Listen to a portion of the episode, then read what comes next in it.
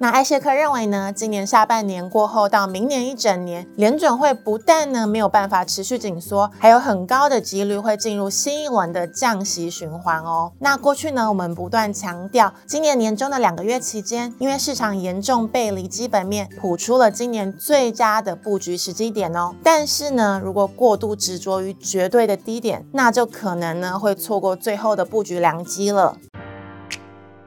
财讯美股笔记将完整解读财经作家艾谢克在财讯双周刊的独家专栏内容，精准解析总经趋势与美股脉动。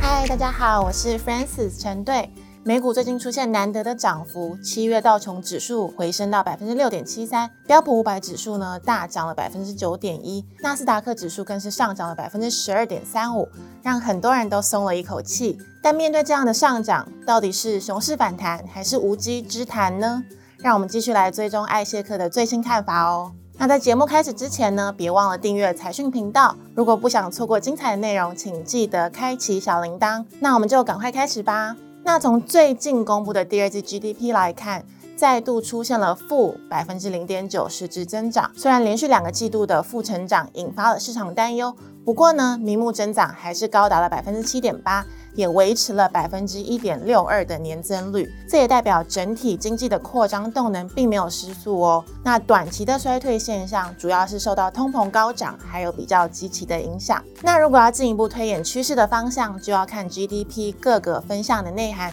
是不是有透露出未来景气强弱的讯息。我们呢从图表中可以看到，第二季美国经济会比较低迷，主要呢就是受到疲弱的商品消费造成的影响。那这也反映了这一波商品服务消费循环还在进行当中。不过，整体商品消费疲弱的趋势已经开始缓解了，在负百分之一点零八的 GDP 贡献度里，几乎呢被食品、汽油包办。那如果扣除这两项的话呢，其实已经快要回到正的贡献值喽。那值得大家注意的是呢，美国第二季呢来自于服务消费的贡献度高达了百分之一点七八，其中餐饮呢就贡献了百分之零点六。几乎抵消了来自商品消费的实物项目下滑，这代表呢，民众在疫情缓解后呢，大幅提高外出用餐的比率，这个呢是很好的现象哦。因为在典型的景气下行循环中，民众会维持基本的必需品消费，然后减少非必需品消费，但现在反而减少在家里饮食，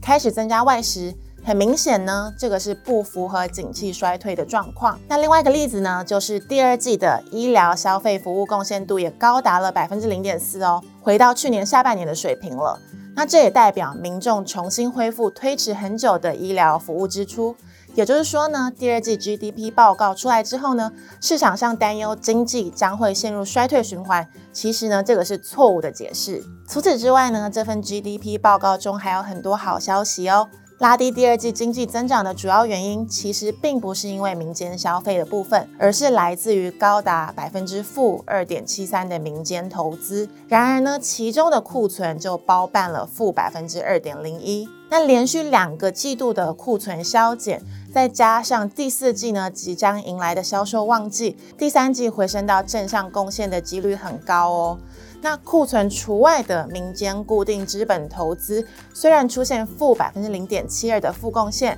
但扣除了地产相关的企业资本投入贡献度呢，还是有百分之零点三一。那其中重要的软体和研发支出都呈现非常好的正向贡献，显示出呢整体企业资本投资的热度并没有太大的降温哦。那目前呢，总体经济趋势呢，还是维持标准的生产力循环特征。接着呢，我们继续来看其他的数据哦。从图表中呢，可以看到美国的耐久材订单表现十分的强劲。最新的六月整体耐久材订单年增率高达了百分之十点九。高于六月份的整体耐久材价格指数百分之八点四，显示呢增长幅度不只是受惠于通膨带来的价格增长，其中不含国防订单的增长达到了百分之九点四。更重要的是呢。代表电子产业景气动向的电脑和电子产品订单，在高基期之下呢，也维持了百分之五点九的高速增长动能。尤其呢，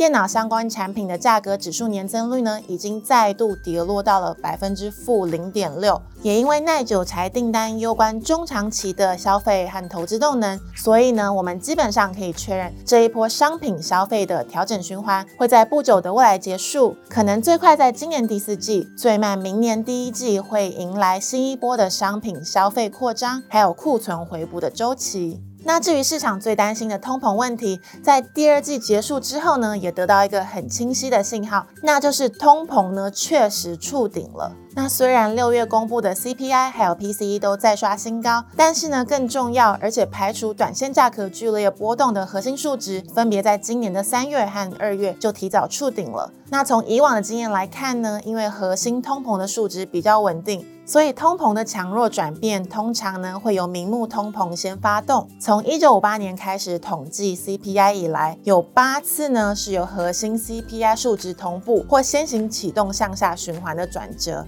那在这八次历史的经验当中呢，明目通膨呢最后都跌落到了百分之二点五以下哦。那事实上呢，这八次的历史经验只有一次呢，最后能够顺利的维持在百分之二以上，剩下的七次通膨下行的终点呢是连百分之二都不保的。保二失败，由核心通膨先行启动的通膨向下转折，通常暗示的是市场中长线的通膨推升动能，并不像大家想象的强。即使呢，这可能和大家短线的感受不同。那在这样的情况下呢，当原物料市场出现疲态后，通膨向下修正的力道就会比较强。水能载舟，亦能覆舟。债市殖利率大跌和黄金走跌的市场反应，在某种程度上就是对应中长线通膨降温的波动。那艾谢克认为呢，今年下半年过后到明年一整年，联准会不但呢没有办法持续紧缩，还有很高的几率会进入新一轮的降息。循环哦，以免市场在高通膨周期之后呢收缩过度，导致更危险而且更难处理的隐患卷土重来。那过去呢，我们不断强调，今年年中的两个月期间，因为市场严重背离基本面，谱出了今年最佳的布局时机点哦。那虽然呢，市场处于慢牛的格局，不容易快速的低转，但是呢，如果过度执着于绝对的低点，那就可能呢会错过最后的布局良机了。那随着过去。一个半月的市场回升，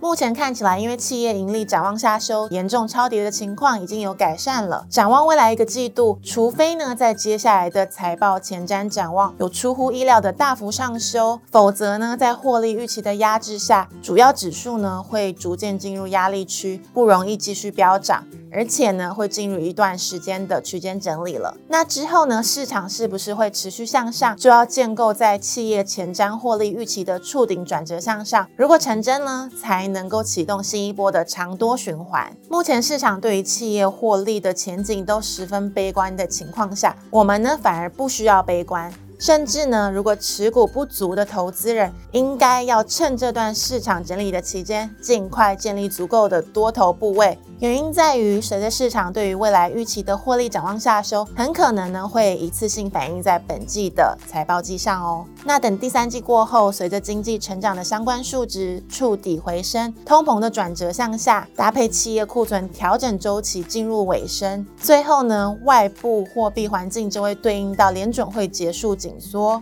综合来看呢，几乎可以研判整体企业获利会在未来半年内呢就再度转折向上了。当库存调整的周期还没结束，企业还在担忧砍单潮的现况下，要做出这样的大胆的未来研判，确实呢是需要勇气的。然而，总体经济和景气循环投资分析的威力就在这里喽。根据前面所说的数据动向，我们非常有信心，当前市场对于增长、通膨还有企业获利下修的过度恐慌，最后是不会成为现实的。更美好的市场风险回报，不但呢会是现在进行式，还会持续延伸到更长远的未来哦。好的，那以上呢就是今天的美股笔记。喜欢这个节目的朋友，除了按赞、订阅加分享之外，也可以留言告诉我们你的想法哦。那我们下集再见喽，拜拜。